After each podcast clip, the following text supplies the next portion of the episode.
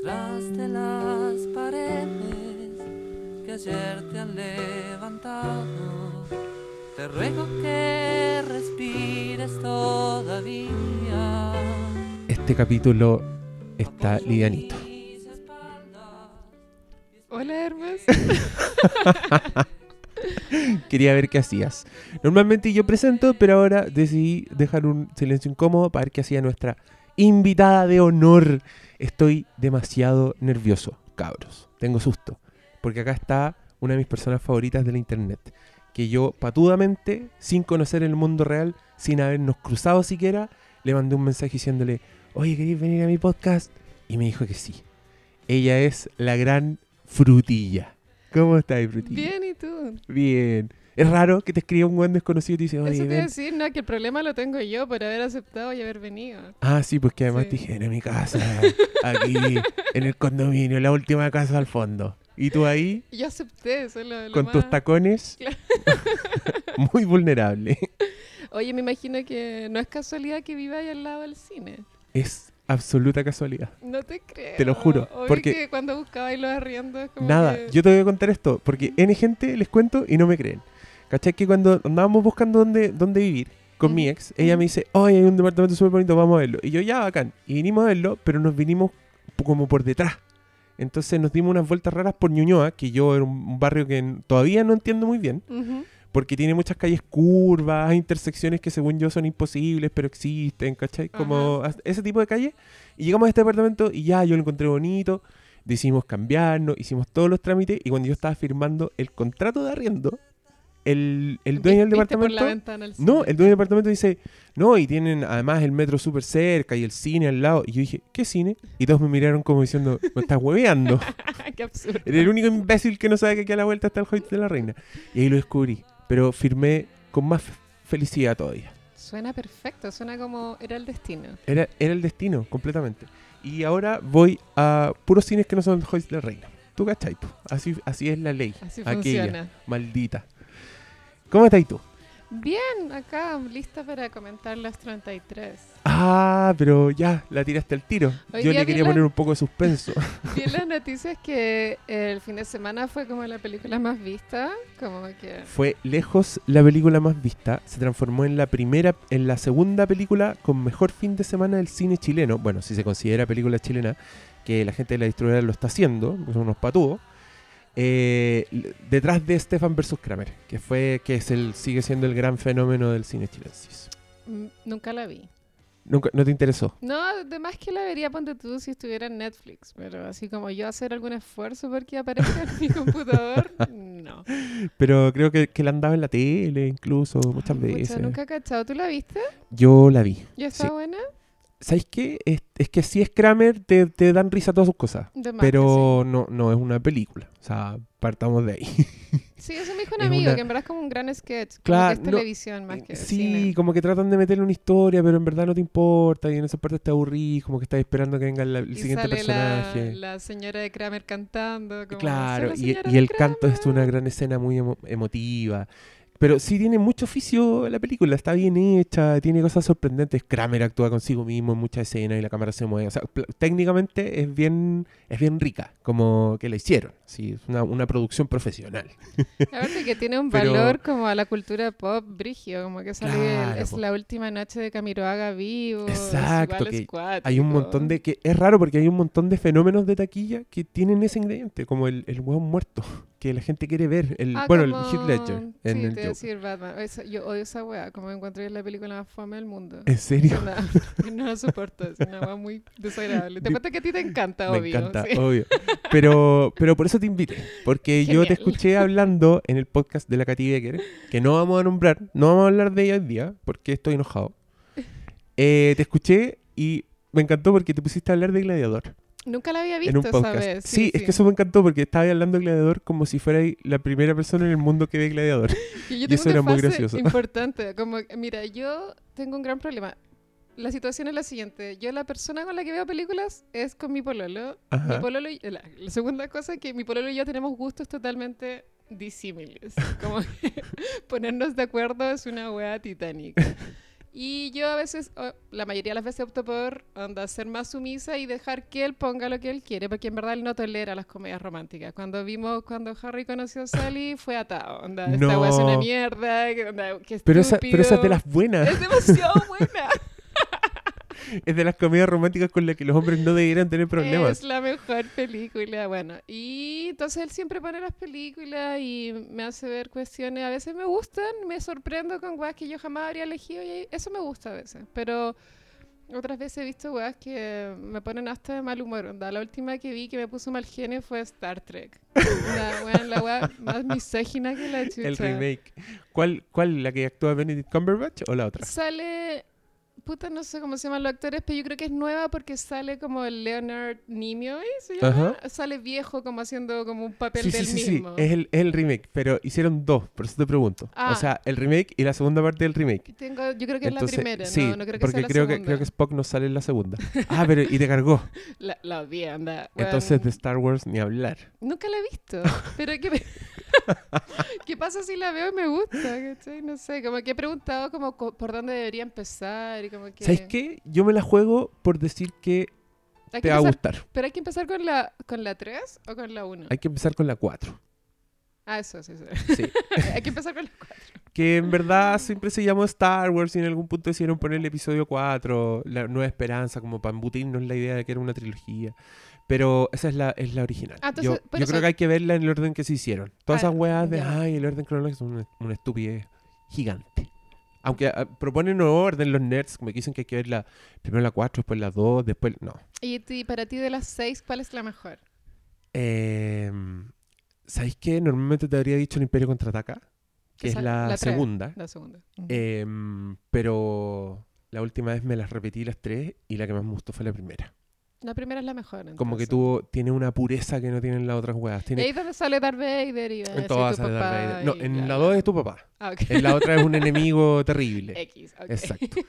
Em, pero ¿sabéis lo que tiene? ¿Te imaginas haber sido niño en los 70 y haber visto esa escena como yo soy tu padre, como sin haber sabido antes? Yo creo que- palpico, Yo ¿no? creo que esa wea definió la vida de muchas personas. Sí, yo creo que mucho- creo. muchos de esos señores... Yo tenía, ponte tú, un- una amiga que se llamaba Leia. Por Leia. En honor a Leia. O sea, yo estoy seguro que los papás de Leia fueron de esos hueones que estaban en el cine y dijeron, no, cagamos. Esta es la mejor wea que he visto Sí. en mi vida. Y me dio, me daba pena esa weá porque Leia tenía una hermana. Entonces yo me imagino al papá diciendo, ahora sí, ahora sí le pongo Luke. Y no. Y la hermana tenía un nombre muy convencional que Ya, me tinca. Carolina. Claro, que me tinca que la mamá dijo, estás más hueón que te voy a dejar poner otro nombre a Star Wars. Ya nos cagamos de esta pobre Leia. Bueno, entonces por lo que tú me dices, noto que en Star Wars no hay otro personaje femenino. En Star Wars hay muy pocos personajes femeninos. Lo cual Sí. Debe ser muy fome igual. No sé, es que a mí me aburren mucho esas películas donde hay puro hombre hablando todo el rato. Como... sí, bueno, me aburre mucho. Ah, pero, pero no es por una cuestión de género así, no es que te ofenda porque no, me- hay... Las dos cosas, me ofende y me aburre. O sea, ponte tú a ti. Anda, una película donde hablan puras mujeres todo el rato, además que te termina aburriendo, ¿no? Eh, Mad Max Fury Road me encantó. ¿Hablan puras mujeres? Ah, es una película muy feminista. Tengo que te puro verla. Tenéis que puro verla porque existe. O sea, delante tuyo tenía un póster que... Sí, lo ya, noto. Es demasiado, es como que mide mi altura. esta cuestión. Sí. Creo que es una estupidez. Pero bueno, ¿Lo compraste o lo mandaste a hacer? Obvio que lo mandaste a hacer. eh, es una historia bien compleja. weá no existe, en verdad. No, Obvio pero que lo mandé a marcar. Dejémoslo en eso. Ok, ok. Eh, sí, pues, pero también Star Wars es que, eh, no sé, es difícil hablar desde esta perspectiva en cuanto porque Star Wars, bueno, todas las películas son producto de su época, de entrada. Entonces, no, no podemos aplicarle el mismo ojo a películas que se hicieron en los 40, que son ultra racistas, que son ultra machistas, Exacto, sí, que entenderlo. Pero Hay que, Star verlo, Trek hay que verlo como arte. es de ahora. Star Trek es de ahora, pero ahí lo que el problema del, del eco que le digo yo. Porque Star Wars era una weá que quería ser como las películas de los 50, como los seriales que veía George Lucas. ¿Cachai? Entonces por eso la princesa es el objeto que hay que rescatar. Ella a la vez es un personaje fuerte, como de carátula, así como mina en bikini, agarrando, no sé, po, una metralleta, ¿cachai? Ujú, Que de hecho ella en la 3 aparece con un bikini así muy icónico ujú. y es, es la esclava de un weón, pero ella misma lo mata con su cadena, ¿cachai? Como Uy, que pasan bien, ese bien tipo de por cosas. ella. Claro, pero es verdad, es el único personaje femenino. Entonces, esa cuestión viene por copiar el serial de los 50 y, y esta Star Trek, la nueva, tiene un espíritu de Star Wars. muy cuático. Ah, como wannabe Star Sí, Wars. De hecho, quedó la cagada no. entre los Trekkies, que son los fans acérrimos de Star Trek, de la serie y todo, porque vieron este remake y dijeron, esta weá no es Star Trek. Esto es Star Wars. ¿Cachai? Que se car- No. Star Wars es más aventura, es más Y fantasía y Star Trek es más ciencia ficción. Existe la posibilidad de ser Trekkie y fan de Star Wars ¿Y al, Jedi mismo al tiempo, mismo tiempo? Es como ser bisexual. Yo creo. Yo creo que es como ser bisexual, porque son muy distintas. Y bueno, todos los fans de la weá te van a decir lo mismo. De entrada, los de Star Trek te van decir que Star Wars no es ciencia ficción. Porque la weá no tiene nada de ciencia ficción. Es solo reemplaza la magia por elementos futuristas. ¿Cachai? Y es una historia de espadas, de caballeros. No hay un weón explicándote una constelación con un computador diciendo las formas Y de eso vida. no es ciencia ficción, entonces El Señor de los Anillos tampoco es ciencia ficción. No, pues, Señor de los Anillos definitivamente no es ciencia ¿Y ficción. qué es entonces? Ciencia eh, ¿Qué son eso? ¿Cómo Eso se es el llama ese género. Bueno, en literatura es el género maravilloso. No, en Ah, en inglés no sé si maravilloso. tiene otro. Claro, pues donde, donde son mundos fantásticos, pero no- donde no se rompe la realidad. Entiendo. ¿Cachai? Ujú. La ciencia ficción son mundos fantásticos, pero basados en la ciencia. Son especulativos, por eso son futuristas, son como. Como Mad Max. Como Mad, Mad Max, ¿sabes que también es más maravillosa que. Sí, maravilloso. Como, no sé, pues como Blade Runner. Como Interstellar. Claro, Interstellar. Ujú. En un futuro la Tierra va a estar así, así, y eso es basado en la ciencia y los que los personajes son científicos, ¿cachai? Entiendo. Star Trek siempre fue más eso, fue como explorar el universo, eh, hablar de, la, de las razas, de la tensión social que había en esa época a través de otras razas en los planetas, pero siempre todos como muy densos, muy de idea. Y el original existe Spock y Sí, el otro loco. Ellos Exacto. siempre Esa- son los esa es la dupla. ya. Y siempre el... Como homoerótica igual. homoerótica, pero también como dos, dos símbolos de masculinidad muy distintos. El, onda, el, el weón, el protagonista, es como más mujeriego, más, más, más capitán Zap Brannigan de Futurama.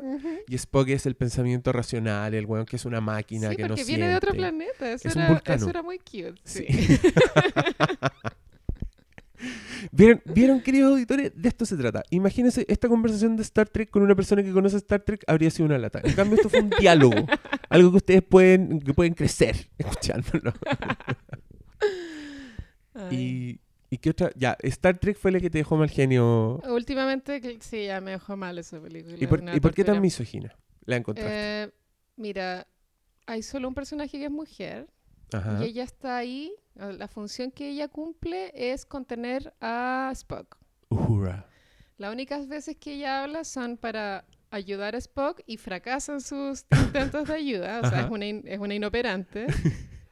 Y las otras veces tú las podéis ver en ropa interior, siendo que tú no veías en ropa interior a ninguno de los otros personajes. Y el uniforme que ella ocupa en la nave es un uniforme para que su cuerpo se vea. A diferencia de los hombres que ocupan un pantalón y una polera de manga larga.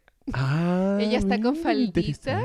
Y su, su polera es como de- sin mangas, ¿cachai? Sí, es verdad. Y siempre está full pintada, brígido. Yo creo que sí, o sea, ella me imagino que estudió física o es ingeniera. si estáis en una nave, no estáis pintando, el pelo, terrible peluquería, ¿cachai? Como no, fatal. Unas pestañas Y esa increíbles. es la única mujer que hay en toda la película, ¿cachai? Hay más mujeres, pero son aún más Pero es secundarias. que ni Son siquiera del hablan, es que no tienen sí. diálogo, Sí. como están de fondo. Es que ahí también tú lo podrías interpretar como que estas películas originalmente son fantasías masculinas, pues son como Sí, claro. los niñitos en las naves, ¿cachai? Yo hago, el- o sea, como hago el inverso, como, bueno, a mí me gusta Sex and the City, ponte tú, que también como son puras mujeres hablando todo el rato. Ajá. Y, pero, Y también hablan harto de hombres. pero logro entender por qué a un hombre le da paja Sex and the City. Porque logro entenderlo, ¿cachai? Pero los hombres tal vez no entienden por qué a una le da paja ver Star Trek, ¿cachai? O películas de ese tipo. En verdad, no todas no me gustan, pero Star Trek en especial, onda, la encontré malísima.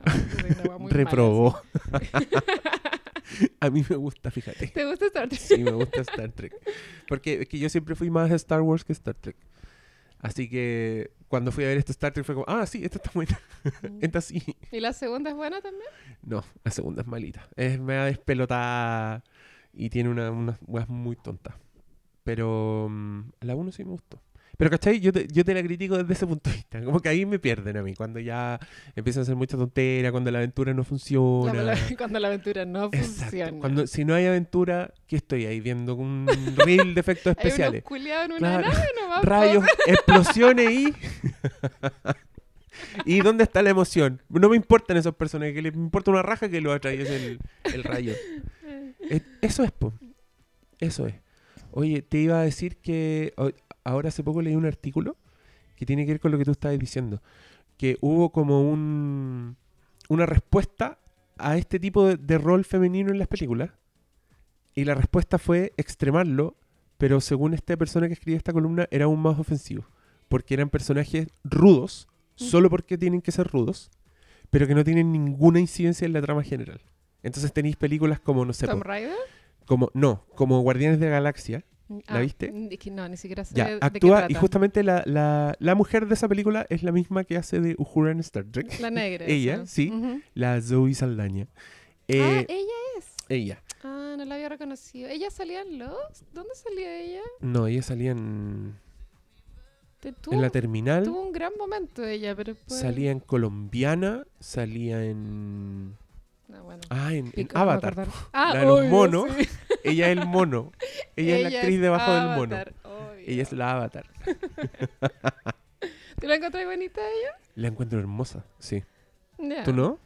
Ah, no, o sea, bajo ningún punto de vista es fea, pero tampoco me parece como de las más lindas. Ah, de- sí, de pero eso, no, eso no, no impide apreciarla Sí, en obvio, sí obvio misma. que no, sí. Y, ah, claro, pues, entonces lo que decía este artículo era que ahora las mujeres les daban un rol ultra fuerte, como para igualarla en, en, en proeza física al héroe. Entonces tenéis todas estas mujeres guerreras, como también nombraban, ponte tú, la, la película de Lego, que también tiene un personaje femenino que es como todo choro y que es más rudo que el protagonista y todo. Pero decían que esa weá al final era una construcción tan vacía como la otra, porque no tenían incidencia en la película. Entonces siempre les ponen, ponte tú, como un enemigo secundario para que derroten, mientras el protagonista está derrotando al, Cumple la al misión grande. verdadera, claro. Exacto. y, y siempre también como enamorándose del weón loser, ¿cachai? Entonces, en resumen, no hay como dejarlas contentas. No, tiene, o sea, tienen que haber películas que sí funcionan. O sea, si No. tú me decís que Mad Max funciona... Mad Max es un ejemplo de, cómo creo. funciona. De hecho, yo escuché reclamos de varoncitos que se enojaban porque decían que la película se llama Mad Max, pero el personaje que la llevaba era el de Era ella. Theron. Mm, Sí. Qué cool, la O voy sea, a ver. Vela. Es muy nueva esta, ¿no? Como Sí, pues, que no está ni cagando en, internet. Sí, ya está. Ah, ya ya. está en versión HD y lo sé porque la bajé, pero no me importa porque pagué por ella 14 veces. Te lo mereces. ¿Cierto? Tú lo vales. Sí, sí, cierto. Tengo paz. Déjenme. Y me la voy a comprar también. La- le voy a decir a mi pololo que veamos Mad Max porque seguro la quiere ver en secreto y no Pero me lo yo, ha dicho. yo quiero saber, solo para rabiar un Ujú. poco, ¿en, ¿en qué ves las películas? En una tele muy grande. ¿Sí? Ujú. ¿Cuántas pulgadas? Puta caleta. Pero, Ah, ya, pero o sea, yo antes no de eres- conocer a mi pololo tenía una tele, onda, esta weá es cierta. Tenía una tele que era la tele que yo tenía en la casa de mis papás, que era de esas tele con poto. Ajá. Anda una Sony de, ponte tú, 20 pulgadas. Ya, Y la con tele, eso yo la tele de la cocina, digamos. funcionaba. y cuando él llegó a mi vida, él llegó con una tele. Era un pack. Así como yo con mi gata, él con su Ah, tele. Perfecto. Y, y su tele una weá enorme, así. una Ah, ya. Me alegro. Y ahí las vemos. Y si yo cuando estoy sola, igual como que las veo en el compu nomás. Ah, sí, es que por eso te pregunté. Me imaginé una pareja de pololo con un computador en la guata, así, Ah, viendo Mad Max y como que se me crisparon los nervios un no, poco. no vale la pena decir. No, me dieron ganas de decirle. Por último, yo los invito. Vengan a verla acá. Los dos, si quieren, yo los puedo dejar solo. Claro, tú vayas al supermercado. Sí, aprovecho de, no sé, hacer cosas. Ustedes dejan limpio, todo bien. Todo bien. Pero sí, po. Es como de esas que hay que ver en pantalla gigante. Sí. Como Interestelar o qué sé yo. No, Interestelar está lo mismo. ¿A ti te gusta Interestelar? No, no, la primera hora yo estaba hasta el pico. ¿Qué pasa esta weá? ¿Qué pasa esta weá? Pero después cuando empieza, como cuando llegan al primer planeta, el planeta Ajá. Miller, ¿El planeta Olas? y no sé si se pueden hacer spoilers. Haz lo acá. que, sí, haz lo Ah. que quieras. Bueno, llegan al planeta Olas y pasan los 23 años, y eso captó mi atención. Fue como, wow, ¿qué está pasando en esta película? Ah. Y ahí la seguí viendo y seguí muy interesada hasta que pasa que este loco se encuentra como en el tetra... Y En el como, Tesseracto. "Uy, Qué estúpida esta weá. ya, pero hay mucha no gente que hay, hay mucha gente que ama Interestelar por Hay eh, caleta de fans. pero también por eso, porque dicen que su ciencia ficción es muy dura, es muy correcta, Ay, responde a eso- es teorías nerd, vigentes. ¿A quién le importa que sea como tan... eh, a- a ten- que se tenga tanto a la, a la realidad, ¿cachai? Como no, no, es, no es relevante a la hora de entretenerse. Como que la película tiene que entretener, ¿no? Exacto. Mm. Yo vi un tweet por ahí y lo copié. No, lo retuiteé, no lo copié. Decía algo así como, a veces a mí también me gusta tener un poco de ficción en mi ciencia ficción. Sí, toda la razón. mm, y era verdad. po. Y a mí igual, ponte tú, a mí me gusta mucho la ciencia ficción porque encuentro que podéis decir tantas weas, podéis, no sé, podéis hacer comedias, podéis hacer thrillers. Es, un, es una wea hermosa. Y de hecho mis películas, tengo muchas películas favoritas que son de ciencia ficción. Eh, como Children of Men, por ejemplo. Ni idea, no la conozco. ¿No la viste? Ya, anótala ahí para ver en Ni esa siquiera, da, ni siquiera sé de qué se trata, da, nunca había escuchado ese nombre. Bueno, igual es, es ciencia ficción bien, es más espiritual que, que así de ciencia ficción dura, ¿cachai? Pero la premisa es en el futuro, Londres, como que el mundo está hecho mierda y las todas las mujeres son estériles. No hay más, no hay más guaguas, nunca. Entonces el mundo sin guaguas y con el mundo yéndose a- Suena un mundo perfecto, pero Sí, pero velo, velo, porque el mundo se está yendo a la mierda. O sea, la, la- todo el mundo está con depresión, hay muchas sectas y como que la religión se dispara, hay terrorismo, guerra contra inmigrantes, la weá es palpico. Y hay graffiti en las calles que dicen cosas como el último apaga la luz. Como, y de repente los buenos conversan y es, y es como, oye, tú eh, saliste, hay, salido con alguna mina y el buen dice, no, onda, salir con mina no tiene sentido. Mm, Y la cagó. como Es como-. Empieza, empieza a ser, empieza a ser de a poco, empieza a ser Tokio. terrible, Ujú. ¿cachai? Y bueno, y además la weá es una aventura maravillosa, ¿cachai? O sea, tiene todas esas ideas metidas, pero la weá es el tremendo thriller. Es una weá que te mordís las uñas, weón, le gritáis a la pantalla cuando empiezan a pasar weas Ujú. cuáticas. Entonces tiene todo, como que funciona en la superficie, es muy entretenida, técnicamente es increíble, te emociona y toda la weá, y la parte de la ciencia ficción te hace pensar esas cositas como... Claro. Es como una como distopía muy real igual, ¿no? Sí, sí, y la weá está filmada muy realistamente. tiene muchos, eh, tiene unos planos así, secuencias, donde no hay corte, que las weas son inexplicables. Son como, weón, estos weones montaron una guerra y soltaron a este weón con un camarógrafo al medio de la weá, porque no hay otra explicación. La raja. No, vela, vela. Y Mad Max anda por ahí también. De hecho, esas son dos de mis mm, Igual películas esta recientes es muy igual que la antigua, ¿cierto? ¿No Es mismo, el mismo concepto. Es Mad Max, es un... Pero no es el mismo guion. No, no, no. Ah, No, es eh, como otra aventura de ah, Mad Max. ok, ok. Como yo veo las películas de Mad Max como las crónicas de Mad Max, porque nunca repiten personajes, siempre son historias súper distintas. ¿Y por con qué cosas se en llama común. Mad Max? ¿Quién es Max? Él, po, él es Max Ah, Rokatansky, ok. que era un policía en la 1 Ya. y ahí el weón tenía el apodo de ser el loco Max, porque era Ujú. como un policía así arriesgado, como que aceleraba el auto, ¿cachai? Como esos típicos weones. Pero la 1 es una película muy distinta a las demás, es una historia de venganza. Es un weón, el mundo no está tan hecho mierda, como que está empezando recién a colapsar la sociedad, y hay muchos pandilleros, y él, este loco es policía, y los pandilleros le matan a la esposa y, al- y a su hijo. Y el weón los busca uno por uno y hace unas venganzas así muy sádicas, ¿cachai? No tiene nada que ver con lo que nosotros conocemos como Mad Max. Eso vino en la 2, Ujú. que este director está tan loco que le importa la raja una continuidad. ¿Quién es el director? Un australiano que se llama George Miller y que es ídolo absoluto en este hogar. Hoy de fondo está sonando Madonna. Sí. de la película ¿Quién es esa chica? ¿Es buena esta canción? Sí, sí, la raja, me encanta. Entonces te estaba contando que George Miller está tan loco que el weón hizo esta película y después dijo ya, vamos a hacer Mad Max 2, pero va a ser en el post-apocalipsis. Van a haber pasado 40 años, aunque el personaje va a tener la misma edad. El mundo ahora van a ser unos weones que se juntan en clanes, que andan en la carretera luchando por el petróleo para hacer andar los autos, en lo que andan. Y la weá es una película de persecución.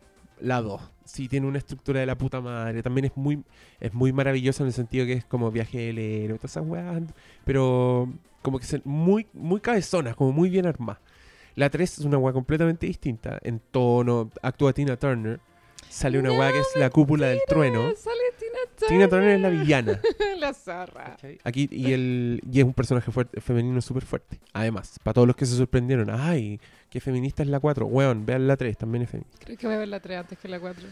Ahora que ¿Por sé que Tina? está Tina Turner. Sí, obvio. Pero la típica canción pues es de esa película. ¿En We serio? don't need another. Esa. No tenía idea que era de Mad Max. No. No, no lo sabía. Ah, bacán. Hay demasiadas entonces, guas que no esto- sé. Onda, como que eso me abruma, ¿no te pasa? sí. sí. A veces me pongo a pensar en todas las weas que no he visto. Demasiadas cosas que no sé. Es muy, está muy grande el mundo. Es demasiado inabarcable. Inabarcable. Antes, yo me acuerdo que en mi infancia yo me decidí a ver todas las películas del videoclub y lo lograba. De más. sí. Ahora, ¿qué voy a hacer? Pero es muy tierno imaginarte como tú de Mi niño. desafío. Claro. De hecho, ¿sabéis con qué? No, no lo tenía con todas las del videoclub, pero sí con todas las de terror del videoclub. Ya. Yo iba al videoclub y hacía esta wea como repasaba la repisa, así un carátula por carátula, y en mi cerebro la vi, la vi, la vi, la vi, la vi. ¡Ah! No la vi, a ver. Ya, me la llevo. ¿Y era un Sí. Errols o era de barrio? Era de todo. Yo era de esos pendejos. Yo me inscribía en todos los videoclubs que aparecían. Qué entrete. Ir al videoclub era un gran panorama.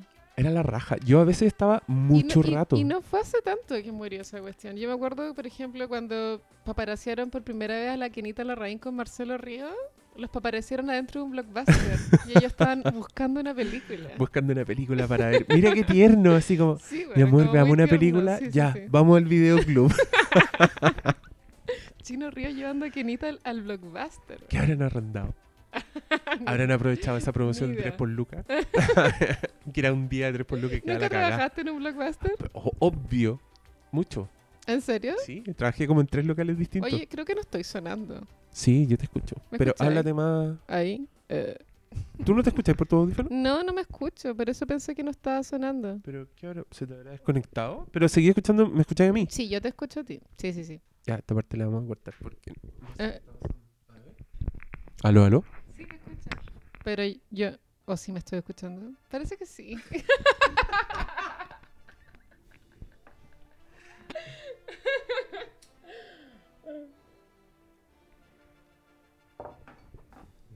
Bueno, nosotros íbamos a hablar de los 33. Así es. ¿Fuiste a verla? Fui a verla la tarea. el sábado, fui con un amigo y la, la sala estaba full llena, así brígido. Pero sí. Fue tanto que nos tuvimos que sentar en los pésimos puestos, como de muy adelante. ¿En serio? Ujú. Oh, entonces de verdad la rompió. Sí, yo no pensé que tanto, pero pensando como todo el marketing, igual tiene sentido.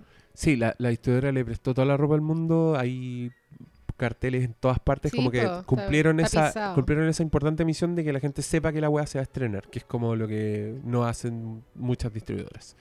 Em, y... Pero yo pensé que a la gente ya no le importaba. Yo Esta pensé lo mismo, pero creo que no le importa tanto tampoco. ¿Tú crees que van a otra cosa?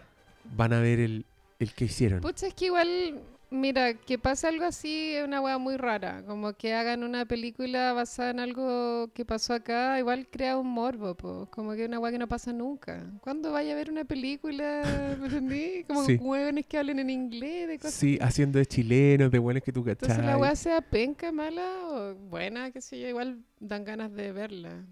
¿o Tú- no? Sí, porque de hecho yo dije, ya, como te estaba invitando así por mensaje, yo dije, puta, quizás me vas a odiar cuando le diga esta weá, pero No, hablemos de hecho, los 33. Yo la quería ver desde antes de eso y le había dicho a mi pueblo, anda, ay, quiero ver esa weá. Y como que me miró con cara como, "Ah, por favor, no, no, weón, ¿qué- qué- ¿por qué? onda?". Y sí, pues entonces después ir a verla no me causó gran, gran disgusto.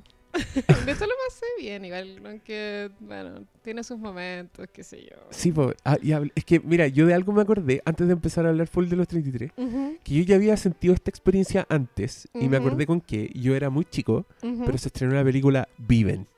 Nu- era la historia nunca de los vi sobrevivientes de los Viven. Andes. Pero ahí hablan en inglés, no tengo Hablan idea. en inglés. Y son, Hablan en ur- inglés son todo, y uruguayos. se supone que son uruguayos, Ujú. hablan inglés todo, y, ¿Hay y una, la weá colinda... una, una celebridad así, algún actor famoso? Ethan Hawke es uno de los uruguayos.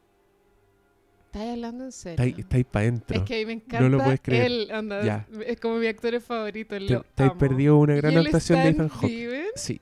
¿Estáis seguro? De hecho, su personaje es el personaje que encuentra, que, que llega a Chile ¿Pero caminando. cuántos años tiene ese weón? Pero es que en esa. Pero Debe tener como 50. Es que el loco está, se, actúa desde que es niño. Sí, es probable. Lo habéis Ujú. visto. Él es boyhood en sí mismo. Sí, Todos lo hemos visto él crecer. es Boyhood. Ahí está. La música se puso muy Sí. épica en ese momento. Bueno, a ti te pasó con Viven. Es que pasó con Viven, porque yo me acuerdo, de hecho, a mí Viven me llevó a verla al cine mi abuelita. Ay, ¿Cachai la wea? Qué adorable. Porque mi abuelita quería, que adorable, mi abuelita quería ver a los caníbales. Eso quería. Adorable, Mi vieja- total, me vieja encanta. morbosa. Sí. Y, y yo me seguía pensando Ellos que se tiene un mismo comieron a, a una persona, ¿cierto? Se comieron, es que comieron cadáveres. Pues sí, pero ¿cuántas personas se comieron? No, no, no queda tan claro, pero fue más de una, porque eran muchos. po. Y el Mm. momento en que deciden hacer eso es bien terrible. En los mineros iba para allá la weá. Iba para allá. completamente. Y yo estaba esperando esa escena. Yo quería ver que un personaje mirara a otro y apareciera como en transparencia así un pollo asado encima. Con humito, humito blanco. Pero espérate, antes que empecemos a hablar los 33. Boli. Bueno, la primera sinapsis que, que chantaron fue la película, la, nueva película de Pablo Larraín que se llama Neruda. Ah, pero tienen que que mostraron, ¿no? Sí. Yo no lo sabía, pero ya está listo el primer tráiler. Y sale en esa película, por supuesto que actúa Gael García. Ah, ¿ya? Gael García, él es un actor muy versátil. No sé si lo habéis visto hablando como español, como argentino, como francés. Sí como gringo. Como pero mexicano. Onda, en la película no, onda. Yo creo que le dieron un papel de un mexicano que vivía en Chile porque el buen no podía hablar como chileno. Exacto. Y en Neruda, onda, Gal García tampoco lo logra. Entonces, como que hace de un policía chileno. ¿Un policía? Como un PDI chileno. Un Paco. Ah, ya. Un detective, un rati. Un, un rati. Y habla todo el trailer como una voz en off que es el mismo y weón, sigue hablando como mexicano. Gal García, fracasaste como chilena brígida. Así. Deme sus papeles, güey. A ver el carné. Fue muy guapo. ¿Por qué? ¿Por qué Gal García? No. Terrible. Bueno, y ese tráiler tuve que ver, po. y después salió otro como de Benjamín Vicuña actuando como el pico. Ah, no, que esa película que yo la vi dije como, gente rica sufre. Ay, qué asco, me carga esa weá, como dejen de mentir, anda, los ricos no sufren, como todos sabemos eso. ¿Por qué yo, claro, Benjamín Vicuña parado en el lago detrás de su casa y yo ahí como pensando, ¿por qué? ¿Por qué me tienen Y la loca es como la española de La piel que habito, ¿no? ¿En serio? Sí, pues. ¿Te gusta esa película? La piel que habito, sí. estuvo, o sea, es que yo soy fan de Almodóvar igual, ah. pero esa película la encontré muy, como para ser Almodóvar, era esperable que él hiciera eso, pero no tenía los ingredientes que uno espera más de una película de Almodóvar. Ah, ¿Sabéis por qué me gustó tanto esa película? Porque encontré que era una película de terror hecha por Almodóvar. Y esa weá. Sí, un thriller, sí. Es que no, es una película de terror. es, y es un terror tan mutante porque es de Almodóvar que yo estuve desde la mitad para adelante estuve así con una sonrisa de oreja a oreja porque estaba encontrando la weá demasiado buena. Pero esa película de hecho, falla, la, vi recién, hace muy poco. Ah, sí. Y rayé mucho. es del 2011. Yo la fui a ver al cine, me acuerdo. Bueno, pero esa película falla, y yo también lo noté en el cine, en que en las partes que te tiene que dar mucho miedo la gente se ríe.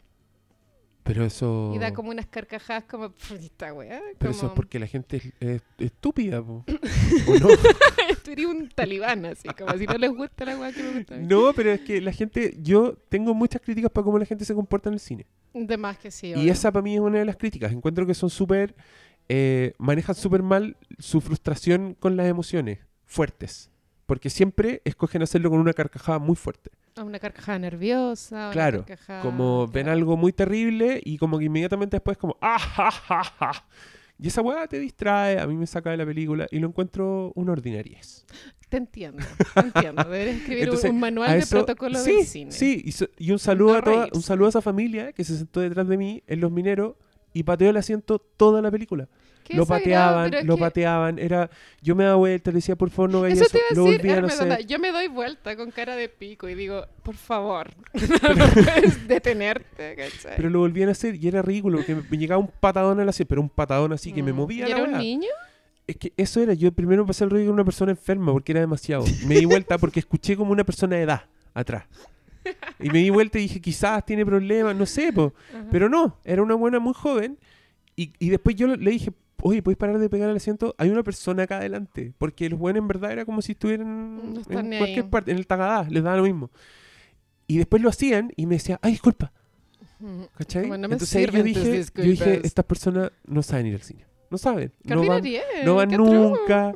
y ahí yo creo que tiene que ver con el fenómeno de los 33. Si al final los fenómenos de taquilla se hacen llevando gente al cine que no va al cine. ¿Cachai? Como yo, por ejemplo. Por ejemplo. Que lo hizo. Claro, sí, sí. y lo otro que chistoso de la película que era esperarse igual, pero no dejó de sorprenderme que anda, anda sale Piñera en el plano, onda ni siquiera ha dicho una palabra y ya la gente está con ataque de risa. Como que Piñera es un gran payaso. Onda. Tú veías a Piñera, sea el Piñera de verdad, sea Kramer, o sea este gringo que lo interpreta, igual te da risa.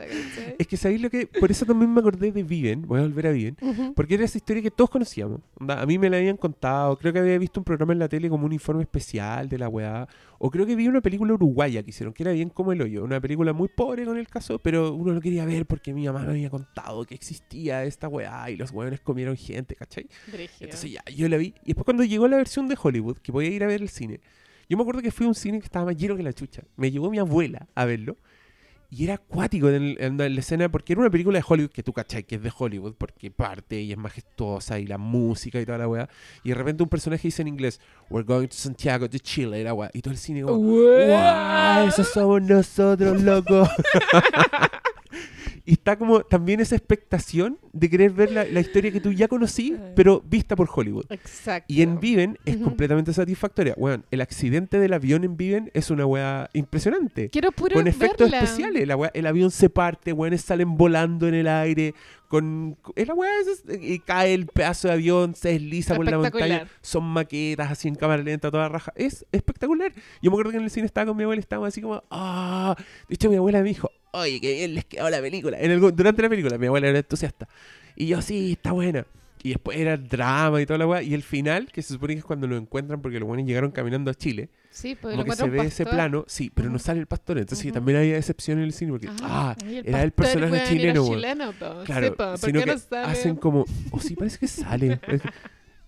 Quiero puro ver pero hacen, como, hacen una transición y se ve como en los paisajes que es Chile. Como que Mm. los buenos en de la nieve de sur, la ¿o no? nieve. Sí, pero lo van a haber filmado la weá, no sé. Bueno, pero la historia real fue en el sur, ¿no? En el sur, sí, pues. Pasaron, los buenos llegaron caminando como y encontraron a un arriero que estaba al lado de un río. Brígido. Entonces se ve ese paisaje que. Y después cuando aparecen los helicópteros, la weá a los lados dice Fuerza Armada de Chile. Y está la Mm. bandera.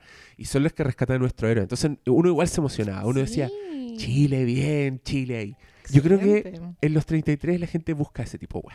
Sí, por supuesto. Es que, pucha, uno igual siendo chileno vivís con unos complejos muy grandes, pues, weón. Como que viví en el poto del mundo, sabéis que no le importáis a nadie, que realmente no existe Chile, como si en que- verdad no existe. Sabéis que nuestras películas quedan mal, incluso las Y películas buenas. son pencas, weón. Actúa Benjamín Vicuña, weón. Y si no sale Valenzuela, que actúa como el hoyo. Entonces, sí, pues igual es como. Una, como un, un deseo atávico, creo yo, de todo chileno es verse reflejado en el mainstream. Sí, po. y más encima que esta weá llega con, con la media carga, que es que... Pero esta weá, mira, ¿será estrenada en Estados Unidos? Pero yo creo que en Estados Unidos estrenar- van a ir tres weones. Anda, la weá no les interesa, pero es que nada. Se estrena el- en, en noviembre en Estados Unidos. No, no tiene por dónde esa película. Pero ¿sabéis que hay gente, ponte tú, yo escucho muchos podcasts de, de cine ¿Ya? Y los gringos sí hablan de Ah, los es- 33. Está en agenda. Es como, sí, es como The 33, oh, which is the movie about the Chilean miners. Como que los buenos cachan de Chilean miners, entonces puede que haya algo, algo así.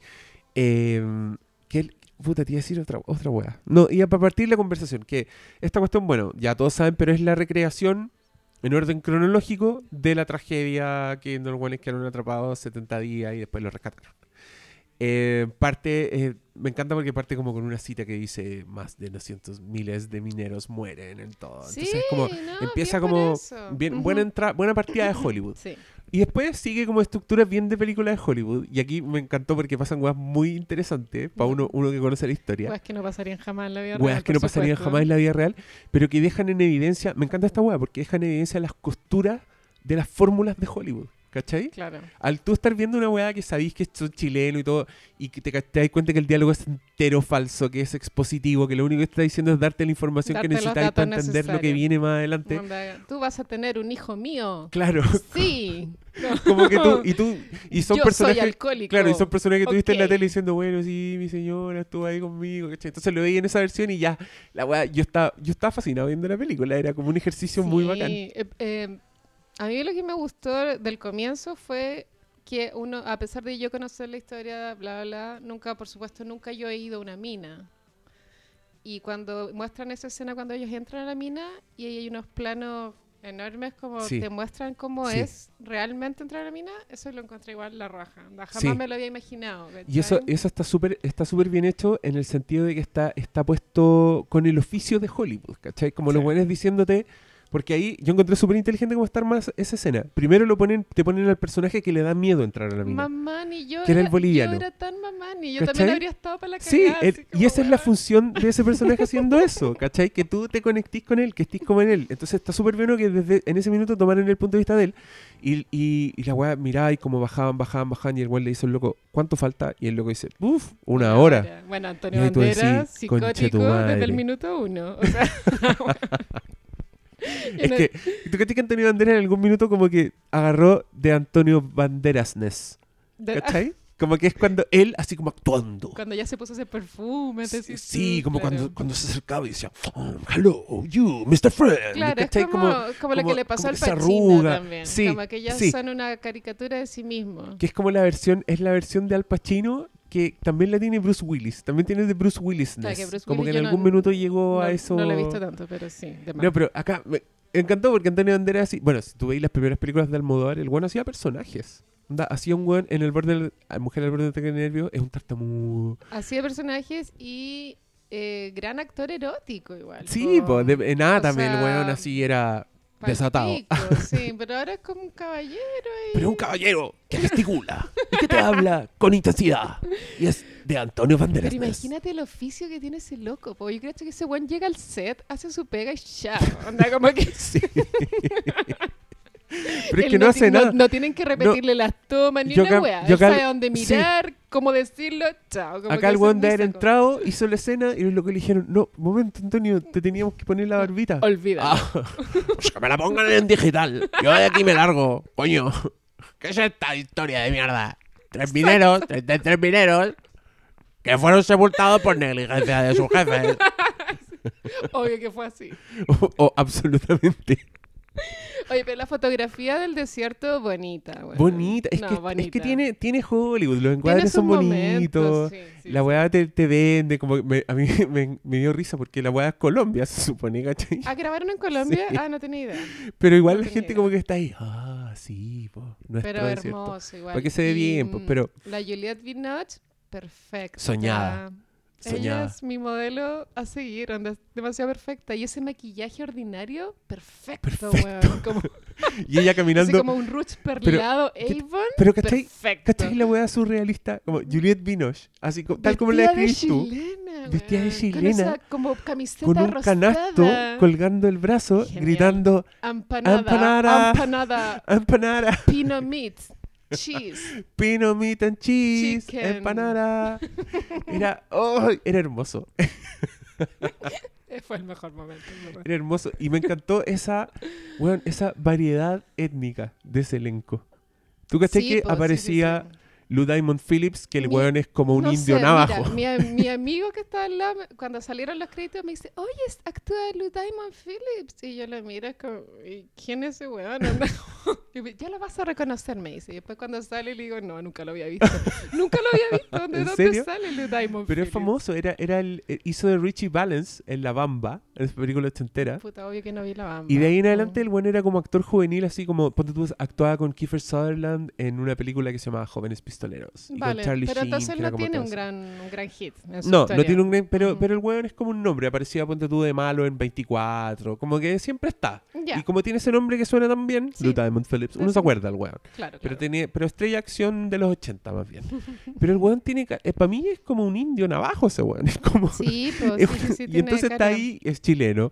Está Oscar Núñez, el buen de The Office, que es- Puta, es, no- mexicano. No vi The Office. No, No- no- sé ¿no quién es? Oscar Núñez. Oscar Núñez es un, hace un personaje que se llama Oscar en The Office. Y que la peli, ¿quién era? Era el que tenía la esposa y la amante. Ah, ya, El Johnny. Johnny, Johnny, sí, Johnny. A ver, tenía full cara chileno. ¿Tú encontraste? ¿Sí no? Era moreno igual. El español, está ahí Mario Casas, Oye, el otro Ni weón. un brillo ese weón. ¿No te gusta? No, no, Pero no tiene entiendo unas por qué la cantidades de hecho, yo no sabía que era mino, o sea, que era como un mino de proporciones, hasta que vi eh, la gala, o sea, no vi la gala, pero me enteré que en la gala había quedado la cagada con este weón. Y esa periodista que le coqueteaba, ¿viste los GIFs? Sí, Sí. pero yo no, no encuentro ningún brillo, en verdad. No care nada le encuentro. Bueno, yo tampoco, estoy contigo. Pero es que el weón también hizo una película que se llamaba Tres metros sobre el cielo, sobre el suelo, Ni que, era, idea. que es una weá española como mega Twilight, como amor eh, adolescente. Oh. Y esa weá era un fenómeno. Entonces, cuando se estrenó la película acá, como que se- tenía fan club antes de estrenarse, ¿no? ese tipo de cosas. Que se escapan del radar de Como una- cuando una uno. estrella juvenil. Claro, cuando uno cruza cierta barrera, Claro, después de esas los cosas 30 quedan fuera del radar. es Y ahí uno difícil se entera. enchufarse con Claro, y uno se realidad. entera con las noticias y dice: ¿Quién es ese Mario Casas? Y anda en motocicleta sin casco. Mario Casas era como el mino igual, pues, de los mineros, ¿no? Ese, ¿cuál, es, cuál es el papel de Mario Casas? Sí, pues era el que iba a tenía la, el que tenía sí, la, la, la la embarazada. sí. Y que era de la U. Tenía una camiseta de la U. Pensé que yo fui con mi amigo gay y mi amigo, anda, le encontró ni un brillo a Mario Casas. El, el- el que encontró rico fue al, al, que, al que era hermano de la Juliette Binoche. Ah, sí. No tengo idea qué actor Pero, era. pero ese weón también es como de otra etnia. Era, ese weón era como, como un ruso, mafioso. Faltó un japonés nomás Sí. esta wea. sí. Y también, ¿no encontraste? Yo encontré que tenía mucha weá indeterminada. Porque tú, la música y la ambientación en algunas partes, como que podría haber perfectamente aparecido la fiesta de la muerte de los, De los Sí. porque mezclaban como una guitarrita Sale altiplánica. una, una gorda cantando Violeta Sí. Parra. y- ¿Quién es esa señora? La que, pero si la que cantaba era la embarazada, po. Era Ah, la sí, pues esposa ella, de Mario Casas. claro, sí. que es como, es chilena yo creo, po, porque por cómo hablaba. No, se llama, ella es, creo que es. Ay, no, no sé, me voy a carrilear. cara chilena. Pero me voy a carrilear. Pucha, pero es que una actriz que se parece a una amiga mía que la wean con eso. Pero bueno, Bueno, mi eso parte, no le importa a nadie. mi parte película, o sea, favorita de la película fue cuando empiezan a alucinar. Porque es como que el- el- los gringos, o sea, quiere, quiere decir que los gringos todavía no pueden separar como a Latinoamérica del realismo mágico. Porque Sí. la agua era muy a- como agua para chocolate, Es verdad, ¿no? tenés Como- toda la como razón. esos platos de comida. Sí, eran como, era co- sí, era como unas weas con vasijas, como Era muy realismo mágico. la cagó. Pero era, para mí esa fue mi parte favorita, cuando estaban alucinando. Como que ahí fue como lo más, comillas, arriesgado que pasó en la película, porque en verdad la película era muy... Es muy recreación, es muy come- paso, como step by step. errores, igual como que trata de absorberlo todo. Como... Trata de darle cuenta a todos los personajes, Mm. a los secundarios. Yo pensé que iba a ser mucho más claustrofóbica. Como... Sí, no, pues que no querían eso. Pues, ¿cachai? La- ¿cachai? que la claustrofobia es más, es más de nicho. Es Ah, no es de el público amplio, como que el público amplio quiere verlo todo. Quiere ver a Goldborn. ¿Qué más? Tenemos que hablar de Goldborn, ¿Qué onda ese actor, interpretado weón? por Rodrigo Cara de Santoro. nada, así, nada más inexpresivo que la chuta, ¿no? Como... Es como una cara, es como un niñito. Como un niñito con, con- con cuerpo pésimo supermodelo. Actor, pésimo y- actor. Anda, el mal, buen en mal. Love Actually. ¿Esa la viste? Ah, sí, pues sí la vi. Sí, pues ahí hace Era como el- de Mino. Mino pero que no se nota que es mal la- actor ahí, porque como que lo único que hace es como, como que la galla lo mira de lejos. Entonces no, Cla- tú no tiene que ser lindo, No nomás. cachai Sí. que el buen actúa como el hoyo. El buen es, es brasilero, actúa en teleseries no sé, brasileras. mi pueblo me contó que él sale en Lost. Ah, Sale como en un capítulo de Sale en Lost. 300 también. Pero con ese cuerpo, anda muy flaco, ¿no? No, pues pero es que era, era Cersei, era el, el malo. Ah. Un weón así lleno de joyas, irreconocible. Ahí actúa súper bien ahí. Pero es ¿Sí? porque su personaje es un dibujo animado, así, ¡ah! grandilocuente. Pero um, es, es buena. No, pues acá Goldborn era. ¿Sabes qué? Yo entiendo lo que hicieron con Goldborn porque esta weá es una película de Hollywood. y Ahora, ese mira. personaje no podía ser de otra manera. Si yo estoy casada con Goldborn en la vida real, y soy la señora de Lawrence Goldborn, y veo esa película, y veo que este weón estaba coqueteando con la con María la Juliette Segovia, no. Esa weá pasó o no pasó, no, yo le armo la casa de puta, el bueno estaba coqueteando. Había mucha brígido, onda. Había mucha onda entre ellos dos. Mucha onda. ¿Eso habrá pasado en la realidad? Pero te a ¿Te cachai? La esposa de la película y lo mira y le dice, me estás coqueteando con Juliette Binoche, Yo le habría dicho, madre". "No, esta weá pasó. Pero no con la vieja, con Juliette Binoche. Así como que en su mente algo se, se, Claro. se craquela y la weona así se convence que el weón anda con Juliette Binoche. Y llega a la casa y, y le encuentra todos los de así de Blood No, el la casa de paciente inglés, sí. y se los tira todas las... Todo, todo, todo, toda la basura. bueno, así somos las celópatas. Sí. Así, Así Ah, funciona. ¿Tú eres celópata? No. Estoy pero Es la persona rehabilitada. más dulce. es Estoy una- rehabilitada, estoy rehabilitada. ¿Fuiste celópata? Sí, sí, sí, sí. ¿Y qué- a ver, ¿qué fue lo peor que hiciste por celo? No, no te puedo contar, pero yo en verdad sí, por enloquecía con facilidad igual. Pero cuéntate una suave. po. No sé, una vez tiré un pino de Navidad por la ventana, me estaba muy enojada. Esa es la mejor anécdota. ¿Y de qué porte era? No, era un pino chiquitito, como así. Oye, tú. Pero, ¿y, y de dónde? ¿A, a- qué cayó? ¿Está ahí en un piso alto? En un piso 7. No veí. O sea que alguien iba pasando abajo y de repente cayó un. Yo creo que no le cayó a nadie, si no habríamos tenido noticias. Se habrían enterado. Claro. Pero y ya no había, y no había nadie identifica- identificador en ese árbol de Navidad. Hay gente que pone fotos, ponte tú. Ah. No había fotos tuyas así, abrazando a tu polole como, ay, somos, so- somos tan lindos. No. Con gorritos de Santa, ¿no? No. Ay, qué absurdo. ¿Tú nunca has sido celoso? Yo más que la chucha, sí. Ah, ¿viste? ¿Pero estáis rehabilitado? No sé. Ah, tal vez no. Tal vez no. Pero nunca tiré nada por la ventana. Ay, qué horror. Bueno, sí, bueno, si yo fuera la señora Lawrence Goldberg, sí haría show. Haría- no, o trataría de investigar, ¿onda esto pasó? ¿Pasó? ¿Es real? ¿Es ficción? A ver, Lawrence, cuéntame. Pero bueno, espero que no haya sido cierto. Como no sé. Pero creo que tal como ese actor es muy distinto a Goldborn, Físicamente creo, sí, que, pa'l creo pico. que la Juliette Binoche es el otro extremo de la realidad. Creo. No estoy seguro. Pero eso yo creo que reduce las posibilidades, ¿o no? Sí, las reduce. A no ser que Goldborn sea...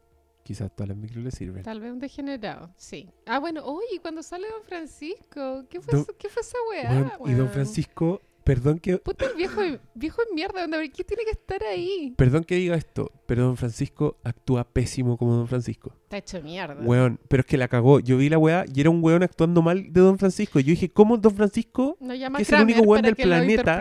claro. Claro, es el único weón del planeta que puede actuar como Don Francisco y actúa mal como Don Francisco. Don Francisco, alguien tiene que decirle que deje de teñirse el pelo tan negro, weón. Sí, o todos sabemos que tiene canas, weón. Como que ese pelo parece como un pelo como de muñeco, como muy negro. Sí. Y el viejo con cara como de 90 años. Pero con pelo, pelo blanco va a ser peor. po, Pero que, va a que- ser que se como lo ver a tiñan un... gris, que se lo tiñan gris. Pero no negro, así como que es muy absurdo. ¿Tú Y el- cachai, tú cachai lo, lo tirana que fue la gravedad con Don Francisco?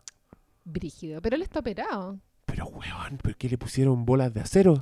Que la weá empezó a bajar así. No, pues si él se operó para sacarse piel de su Concha cara. su madre, weón. Palpico, sí. Qué horror. Bueno, Piñera también se operó la cara para Piñera- verse más joven. Sí, po, hay unas fotos que está Piñera Oh. como con los ojos, como con unos So- sí, scotch, se una operó weá muy rara. ojos, sí, cuático, brígido igual. Bueno, don Francisco Pero es que- es que totalmente ahí- desagradable. Ahí ponte tú yo lo puedo entender porque creo que si tenéis mucha arruga en los párpados, igual andáis como... Como que no veis bien, Claro. porque tenía el ojo como Claro, chico. pues entonces ya es una weá de salud. y del resto, porque ese weón manejando, no confiáis. Bueno, pero don Francisco me carga que esté en todo. Pero- Igual yo no, cuando pasó realmente los mineros, yo no sé si don Francisco fue para allá, ¿eso es real? No sé. No sé, a mí también, a mí también me sonó falso. Porque había Mm. una escena que parecía como que el weón está haciendo una teletón para los mineros. Como, ¿Cachaste? Sí, Como salía como su programa, "Lleve don sus-" Francisco presente. Claro, y era como un programa como un logotipo inven- inventado. Entonces todo eso a mí me sonaba raro porque no lo hacían con la otra weá. Aparecía Canal 13 y tenía el logo Canal 13. Salía Farcas. aparecía salía la Macarena. Pizarro habl- Hablando en dando inglés. noticias en inglés.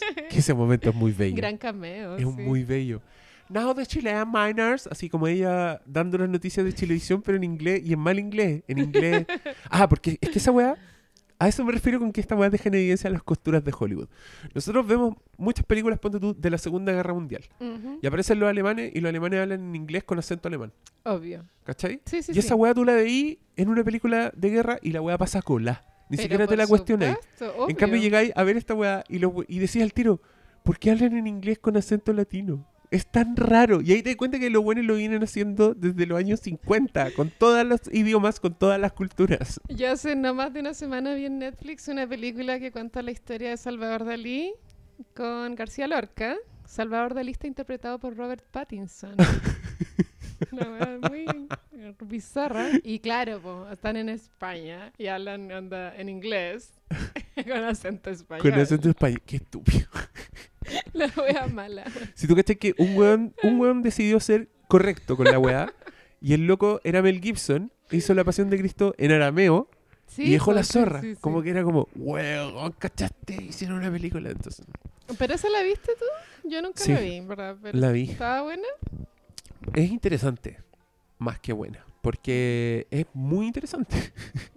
El los buenos deciden hacer la- el momento mo- como la parte buena de, de la- el- del Jesús de Sefirelli, como la parte sangrienta, y lo dejan en una película de dos horas y ponen mucho ingenio y mucho lenguaje audiovisual para mostrarte el sufrimiento de Jesús. o sea, Claro, el weón en cámara lenta, lo azotan, se le cae la piel, como efectos gore, ¿cachai? Como que el weón va con las tripas colgando y una, como una pornografía de la weá. Son horribles. Y esa weá la hicieron y se transformó en las películas más taquilleras del mundo. Qué Porque todas las viejitas iban a ver a Jesús sufrir.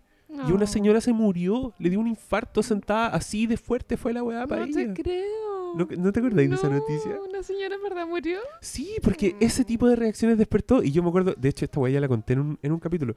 Yo por esa época fui a un matrimonio y el discurso del el cura, cuando habla, cuando se- le ¿Hablaba toca inventar weá, se puso a hablar de la pasión de, Cris- de Cristo. y, y justamente a describir lo sangrienta que era, porque pa, ahí- y ahí tú te das cuenta que en verdad para esta pa este catolicismo, como que el sufrimiento físico Es demasiado es importante. demasiado importante. Sobre po, todo para las mujeres, las mujeres tienen que ser sufrientes. Bueno, Mel Gibson ya estaba psicótico cuando hizo esa cuestión Sí. y siguió psicótico porque después hizo una que era sobre los mayas. Sí, ¿Tú la vi? Yo, esa- yo Apocalipto. esa la vi. Que es una película de acción, Es básicamente. Penca la. Pero, Pero a mí lo que me pero gusta... también era sangrienta. po. Sangrientísima. Era Y, ahí lo que me gusta es que también el bueno hace como un compendio Y de... hablan en un idioma raro también. hablan- po. sí, pues también era entera... Sí, sí, no sé qué idioma es, pero algo raro. El, puta, el buen En- debe en ser maya. maya. En- Sí, debe ser maya. Pero que mezclaba todo y tenía como eventos que se supone pasaron como en 300 años de diferencia, pasaban en dos días. Exacto, como los El eclipse, que llegaban los hueones, los españoles. Mala la wea. sí. No, pero tiene, no, tienes un mérito. Yo defender Apocalipto. es que mira, por el solo hecho de ser en otro idioma y ser de acción, ya tú cachai que la weá tiene como montaje, tiene, tiene esa planificación de secuencias claro, de acción que son muy buenas. Igual terminaba buena, porque terminaba cuando ellos veían a los españoles a lo lejos. Sí, pues. Sí, entonces, era, era como, uh, uh, claro, como, uh. como en el planeta de los simios, cuando sale como la estatua de la libertad, como lo mismo. Como, uh. Sí, tienes razón. Sí. Como que te, te da vuelta y te, te, context- te recontextualiza la weá en un segundo y eso te produce una sensación de conche tu madre. Mel Gibson, ese weón actúa tan mal también, ¿o ¿no? el Mad Max original. Ah, él es Mad Max. sí, po. Jeff sí. Riggs. No, Mel Gibson tuvo una época de, gloria. Así que el weón Ah. hacía weas muy bacanes. Bueno, él yo. protagoniza una de mis comedias románticas favoritas. A ver, déjame adivinar. Lo que las mujeres. Los que, lo que ellas Lo que quieren. ellas quieren. Sí, ¿Te gusta? sí, me encanta. No sé por qué, muy buena. Siempre- que la dan en el cable tengo que verla, sí, me Te encanta. quedas pegada. Sí, Lo que ellas quieren es ver lo que ellas quieren.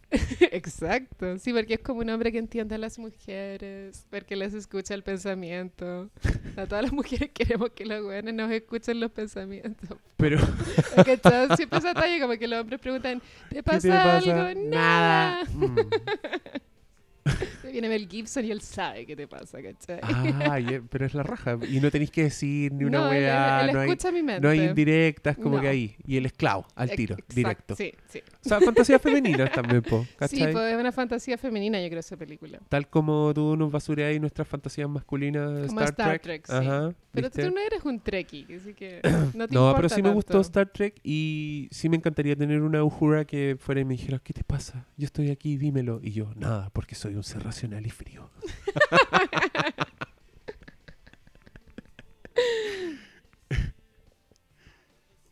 ¿Sabéis lo que te quería decir? Me acordé, justo que estábamos hablando de Apocalipto y las secuencias de acción.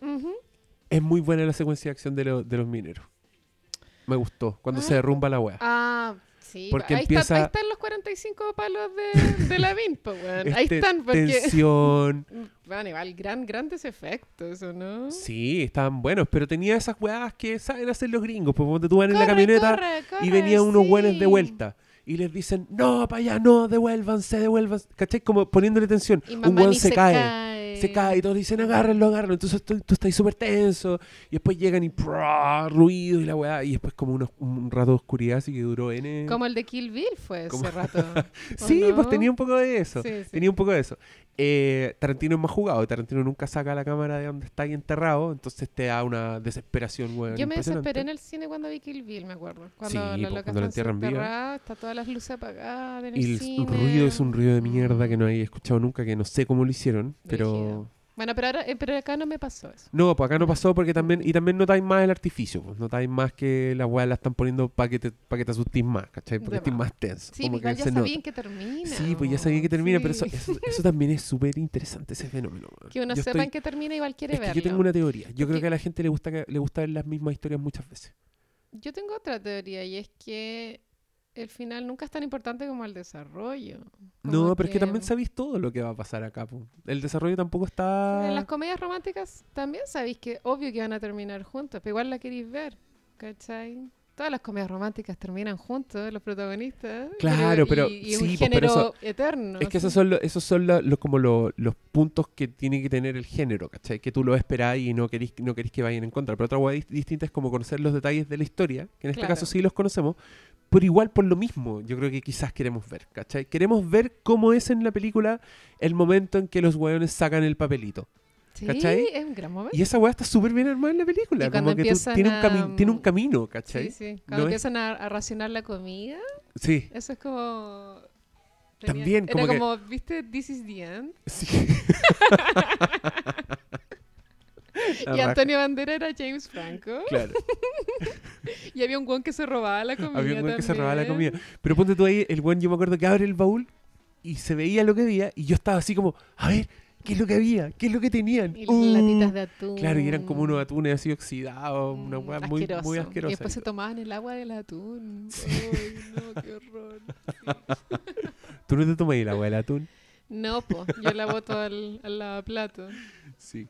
¿Qué es Pero- lo que hay que hacer, en verdad? Pero ellos la reciclaban, como para. La pasaban por un filtro, igual ahí como que Sí. se, se les prendió la ampolla. Pero ahí, ¿tú cachai que igual yo me encontraba pensando que de repente me metía mucho en la ficción y se me olvidaba que ya sé que era una weá que lo que había pasado. Entonces Ujú. yo estaba esperando que pasaran weas heavy.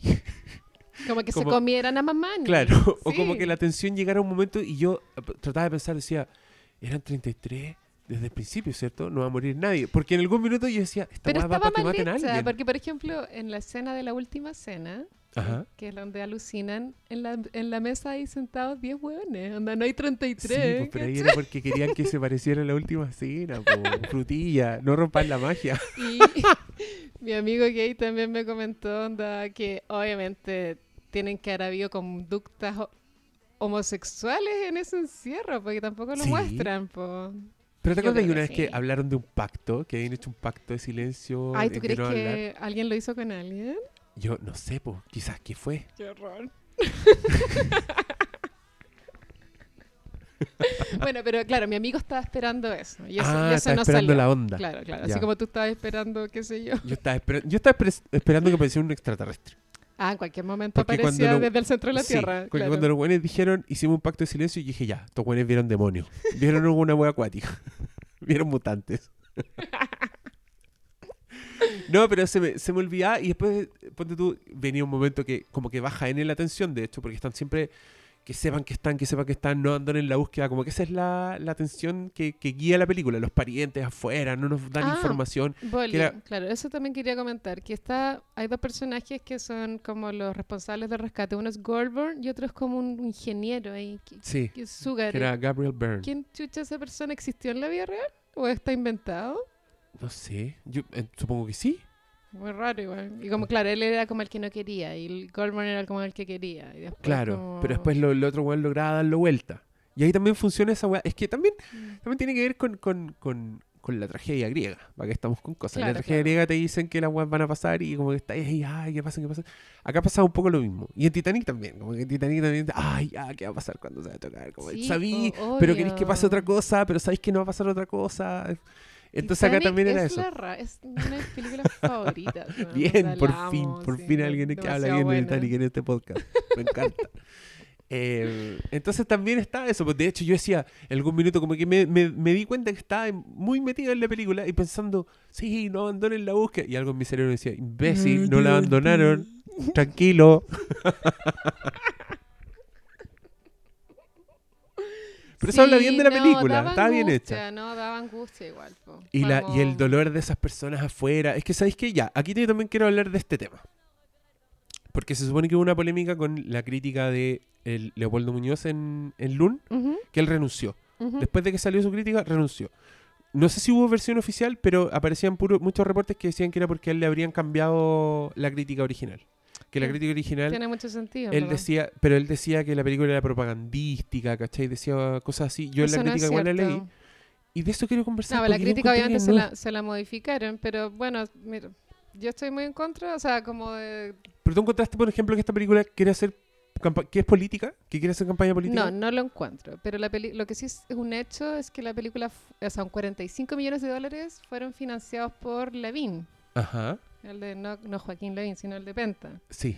Porque la película dicen, claro, ya entramos en las especulaciones, que fue pensada para potenciar a Goldburn. Porque ellos pensaron que ya para cuando salió la película, Goldburn iba a ser presidente. Ah. Ahora, Es como, entonces sería una estrategia política así como... es una estrategia política, sí, pero eso, a ver, eh, eso no... Una cosa siento yo que es la ficción y otra es la realidad, el contexto real, ¿cachai? Obviamente la película funciona, o sea, tú tenés que criticarla como por lo que viste, pues, bueno, Claro. No por, por, Por lo que su- tú sabís de que está detrás de la película. Claro. Igual, hasta que no leamos cómo era la crítica que se modificó, verdad, ¿quién puede saber, cachai? Pero no sé, igual si el loco trabaja ahí, ¿qué más quiere? Pues bueno, no sé, ¿cachai? Como que tampoco sabe venir a hacer pataleta también Sí, es po. extraño, pues Sí, no sé. ¿Tú qué pensáis? Yo, es que yo vi la película y encontré, más que ser como intentar hacer propaganda o la lim- limpieza de imagen, encontré que hacía las weas que hace Hollywood. No más. Sí, ¿Cachai? yo también creo eso. Y, y de hecho, ponte tú, encontré súper... Y también eh, se ríe de Piñera la se película. ríe N de Piñera. Brígido. Así como lo muestran. De hecho, la primera el primer plano de Piñera que tú decís tiene esa reacción de la gente que se dice, "Ajaja". Es por eso. Es Y por... Y ocupan a un actor que es famoso por hacer papeles de saco wea y de Tiene weón corrupto. cara, como que se parece a Leslie Nielsen, una Es cosa el, así. es el alcaide de Shawshank Redemption. ¿La viste? No, pero sé que es una de las grandes películas. No sé. Ah, sí, sí, está como en todas las sí, listas. sí, que está que top ver. one. Pero esa película tiene un alcaide que es particularmente malo. El weón hace unas weas terribles. Ah, Asesina gente, es corrupto, roba plata, ladrón. Ese actor lo escogieron para ser de Piñera. ¿Cachai? Y es un rol así inolvidable el de ese weón. Esa weá no es coincidencia. De hecho, todos los papeles que hicieron después son como una variación de ese personaje. ¿Cachai? Cuando les pasa eso Sí, a los actores. te quedas encasillado. Claro, ahí quedó el weón. Entonces ya, que sea este loco ya es una de las cosas. Pero también, esa, yo he visto muchos tweets así o reclamos de gente como diciendo, ah, hacen una película que se basa en una negligencia laboral. Pero la película te lo aclara. lo deja clarísimo. Y Deja a los jefes como unos sacos de wea, como unos weones de mierda. Y al final hay una aclaración también de, de que estas víctimas nunca recibieron recompensación. Y que como- nunca- Y te queda sí. bien clara la wea. ¿Cierto? O sea, como que, ¿Cierto? No estoy tan loco. que ya. la gente habla me sin encantó. saber igual. Como que habla. Bueno, todos lo hacemos. En verdad nadie está libre de hacer de hablar con prejuicio. Pero en verdad Twitter se presta mucho para esa weá igual. Y ahora, como- igual, igual es verdad, pero ¿por qué, por qué habría de, de tener que ver la película con eso? ¿Me cachai? O sea, alguien podría decir, weón, el Titanic se hundió por negligencia de All Star ¿Y Company. importa, Y, y ustedes están celebrando, weón, haciendo una película de Hollywood con eso, con una weá que, le- que le, le costó la vida, ¿cachai? No, eso es reclamar por reclamar, encuentro yo. Es como ya basta, ¿no? Es que, ¿sabéis que Para mí, ese también es un tema de la era actual. Que encuentro que eh, en algún minuto el arte dejó de juzgarse como, el, como arte y empezaron a tratar de aplicarle los valores de nuestra sociedad al arte. Desarrollo. Es como, ponte tú, cuando salió The Wolf of Wall Street, N Ujú. gente, N hueones críticos escribieron que la película eh, glorificaba a, a ese tipo de conducta y que por tanto era una película inmoral. Y yo era como, weón, ¿vieron la película? Onda, el weón es inmoral desde el principio, lo castigan, la película hace énfasis en esa weá. Es como, solo porque hay un personaje así que es repro- reprochable, la película es reprochable. ¿Me cachai? Como...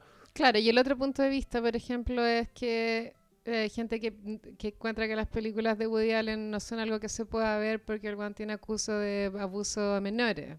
¿cachai? También, sí, o yo creo que la también música de sí, Michael que ver con eso. Jackson también es un asco porque el guan era un pedófilo. Y pero ay, bueno. cómo podí... Sí. Pero las canciones de Michael Jackson, weón, son la raja, ¿cachai? Como que no. Yo igual entiendo eso, pero siento que está mal tratar como de imponer tu idea. Si tú no querís verlo, porque en verdad la weá te afecta. Pero tu Lo de Wall Street es una película muy misógina. Ajá. Yo igual la vi, puta, igual me divertí con la... Es que yo estoy enamorada de Leonardo DiCaprio, entonces no puedo evitarlo. Pero, por ejemplo, una feminista que se niegue a ver onda, lo Wall Street, porque es misógino, está bien, po, ¿cachai? No, pero, Pero ahí, pero ahí, está ponte tú, ahí- reclamando. ahí- es que ahí lo que yo pregunto es eso, es Ujú. ¿No puede haber películas misóginas? Obvio- Porque en la sociedad Sí, no puede haber haber. misoginia, ¿me cachai? Obvio que sí, pero uno es libre de verla o no. Sí, claro, pero de ahí a decir que eso es un defecto de la película, ahí yo No, empiezo como, weón, no, claro, porque No, si fuera por eso, la no ficción estaría... de asesinos. Exacto, la ficción estaría normada por tu moral y, y tendría que poner un checklist de todas las weas. Bueno, esto también parte porque leí una columna que hablaba en contra de Mad Max, porque decía cosas como que la película no era feminista porque tenía personajes femeninos eh, que incurrían en acciones que glorificaban la violencia. Entonces yo ahí decía, bueno, entonces el problema es con las películas de acción. Como que no puede haber películas de acción porque la- se glorifica la violencia, uno. O sea, weá, es mentira, ¿cachai? Yo veo películas de acción feliz, pero nunca he- le he hecho daño a nadie, ¿cachai? Como que las weas no se conectan. Como que yo puedo estar en un mundo que es violento y disfrutarlo como un mundo que no existe, como una wea que es ficción y que quizás por eso mismo me gusta, ¿cachai? Y de Como- hecho es necesario tener ese acceso a esa violencia para que tú no explotes en la vida real, creo yo. Absolutamente. El sueño de la razón genera monstruos. Sí, po. ¿Viste? ¿Quién dijo esa weá? No sé. Goya. No sé. Ya. No creo. Filo. Quise hacer culto y no me resultó ya. Búrlense, a ver. Pero sí, yo creo que el arte no puede estar sometido a ningún tipo de censura. Ah, chuta.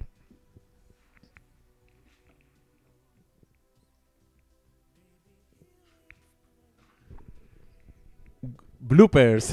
Pero eso queda grabado, ¿no? sí. Eh, sí, po. así con, con, con aplicar los parámetros tan políticamente correctos a, a cosas que son ficción.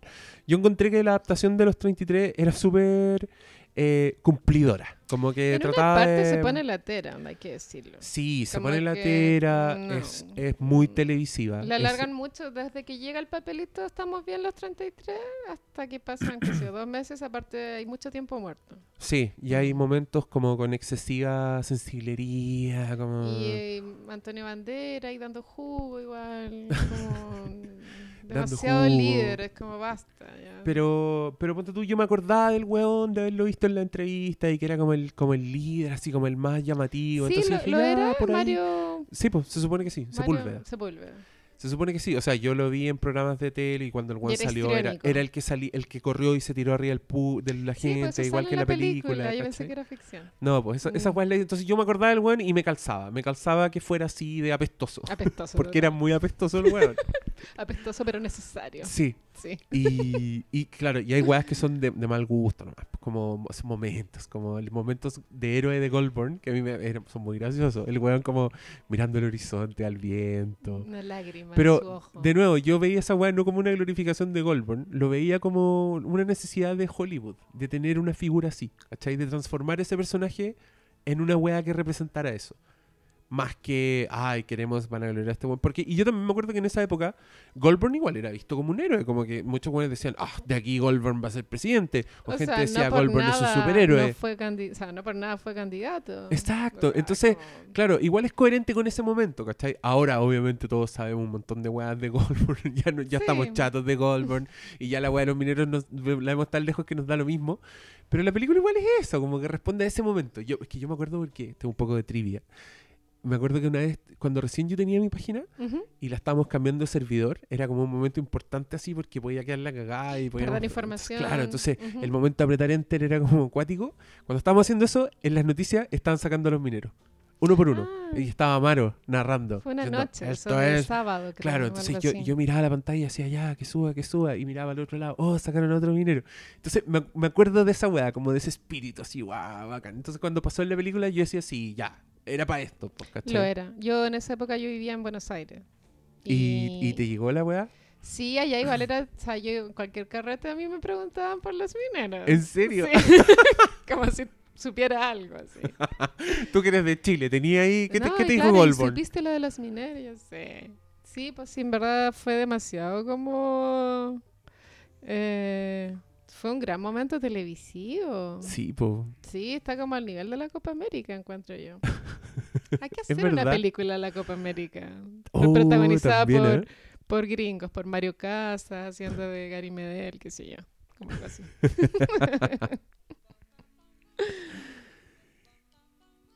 Maravilloso.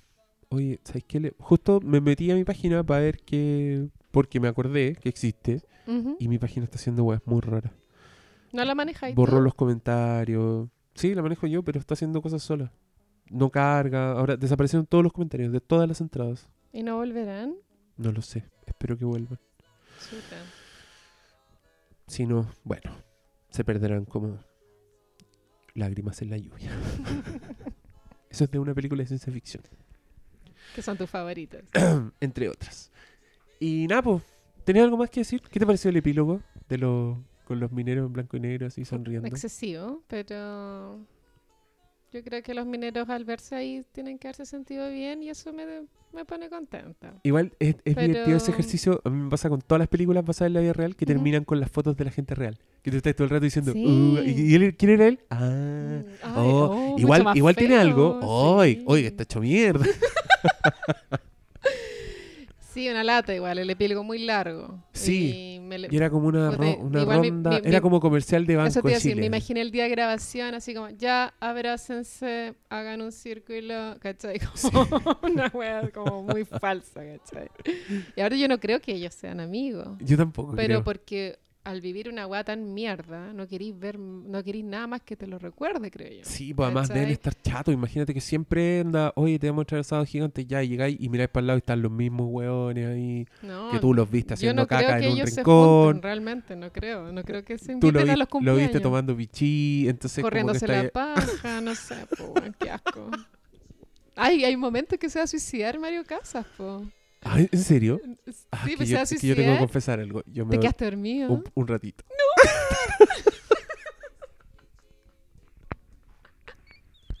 Es que era larga. Bueno, un Sí. momento se va eh, Mario Casas nada más, se va, se va a suicidar como... Y se crea, o sea, yo no sé si eso existió, en la realidad está hecho para la película que hay como un vacío. Entonces él quiere Ah, saltar al vacío. tirar al va- Oh, Y Antonio Banderas, obviamente un líder, eh, lo detiene y le dice, oye, ¿cómo te querés suicidar si abajo está lleno de pipí? ¡Qué asco! Como que te vaya, Ah. te vaya a rentar la cara en un charco de pipí, wea así, weón. hizo la versión, lo, lo sacó por la risa. Y ahí, claro, el, el- ese ya o sea, se abstiene de suicidarse. Frígido. Claro. yo no creo que haya existido la opción de suicidarse ahí, en la mina, sino yo creo que alguien se habría suicidado igual. Sí, de más. De más. Sí, de más, de más, ¿por qué no? Yo tal vez me habría suicidado. Qué oscuro. Fuiste a un lugar muy oscuro. Sí, necesito que tengo baje que un- terminar el podcast más alegre, Sí, ¿no? necesito que baje un taladro y me haga ver la luz. Nos quedamos en blanco. Pensando en el suicidio. Sí. Pero bueno, entonces estamos recomendando esta película. Que Sí, te vaya a verla. ¿Por qué no? Mi- es muy fácil, creo yo, tirarle mierda a la, a la película. Que sí que el ejercicio más complicado es rescatar las cosas buenas que tiene. Pero verla en Netflix, ¿por qué no? Pero igual está, no sé, encuentro que está bonito el... el- como toda esta weá. Es que, ¿sabéis qué? Más que bonito, más que recomendable, yo creo que hay que verlo porque existe, weón. Porque existe, porque, Porque hicieron una película con Hollywood, con los recursos, con Antonio Banderas, con, ojalá hubiesen más, más películas con hollywoodenses con, Binoche. tramas Sí, chilenas. ¿no? ¿Te, te imagináis una película del golpe así, hecha así? Mira, me estoy leyendo un libro de Pablo Illanes, que es el último libro, se llama Los amantes caníbales, y la historia va entrelazada con críticas de películas falsas. Y todas, Oh, esas, qué todas esas películas falsas como que eh, eh, Pablo Illanes te pone ya. El nombre de la película es pues, el elenco, no sé, puros actores gringos, Charlie Chin, no sé, anda. puras personas conocidas y te cuentan la trama de la película, son puras guas que pasaron en Chile, ¿cachai? Como, no sé, Ah, el mira. golpe o no sé qué wea. Y salen, o sea, como leyéndolas como, puta, qué buena sería que existiera esa película, ¿cachai? Como, sería la raja, como... Que sí, igual sería bacán que Hollywood tuviera más películas basadas en hechos chilenos. Sí, Porque por los favor. argentinos en- tienen un montón Enséñennos historia. Sí. Enséñennos historia. Hagan casting de nuevo. Sí, ¿A quién sí. pondrían de Bachelet? Puta, a Charlie Theron, weón. A la puta, esta típica señora, ¿cómo se llama? Julie Dench. Yui- ¿Sabes quién pondría yo? A ¿Quién? Kathy Bates. Kathy Bates. No, yo ya la pondría como de Hugo Chávez. Qué perversa frutilla. Eh, Ya, Ya, terminemos. sí, po. terminemos, sí, demasiado. me ¿Cómo lo pasaste? Bien, súper bien. Ya, bacán. Espero no me odien por hablar mal de películas que tienen muchos fans. No, sí, mi- Sepan mi- disculparme. lo- los auditores son inteligentes. Em, ¿Quieres dar, dar tu Twitter, tus Sí. cosas, tu página? Eso, estás escribiendo un blog que está muy bueno. Ah, sí, empecé un blog hace poco. Pero quisiera hablar de mis zapatos. Dale, Las auditoras de este... ¿Tú tienes auditoras? muchísimas. Ah, ya. Creo que son más auditoras que auditores. ¿En hecho. serio? Sí.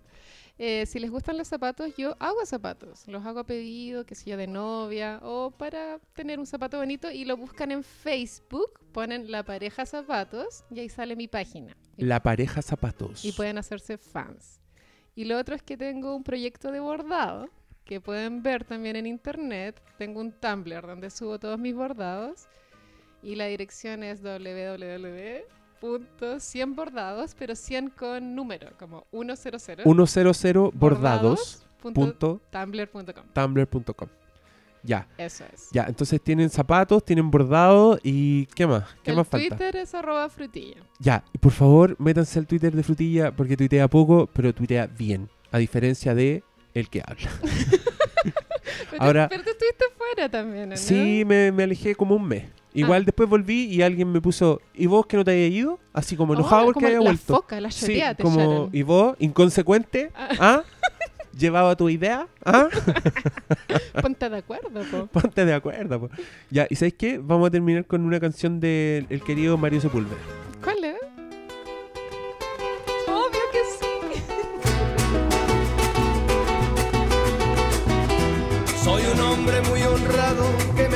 Gusta lo mejor. A mujeres no me falta ni el dinero ni el amor. Jineteando en mi caballo por la sierra yo me voy. Las estrellas y la luna ellas me dicen dónde voy. Ay, ay, ay,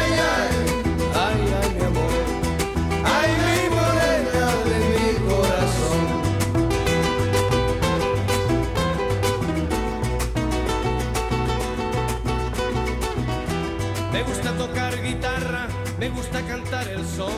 Mariachi me acompaña cuando canto mi canción. Me gusta tomar mis copas, aguardiente es lo mejor.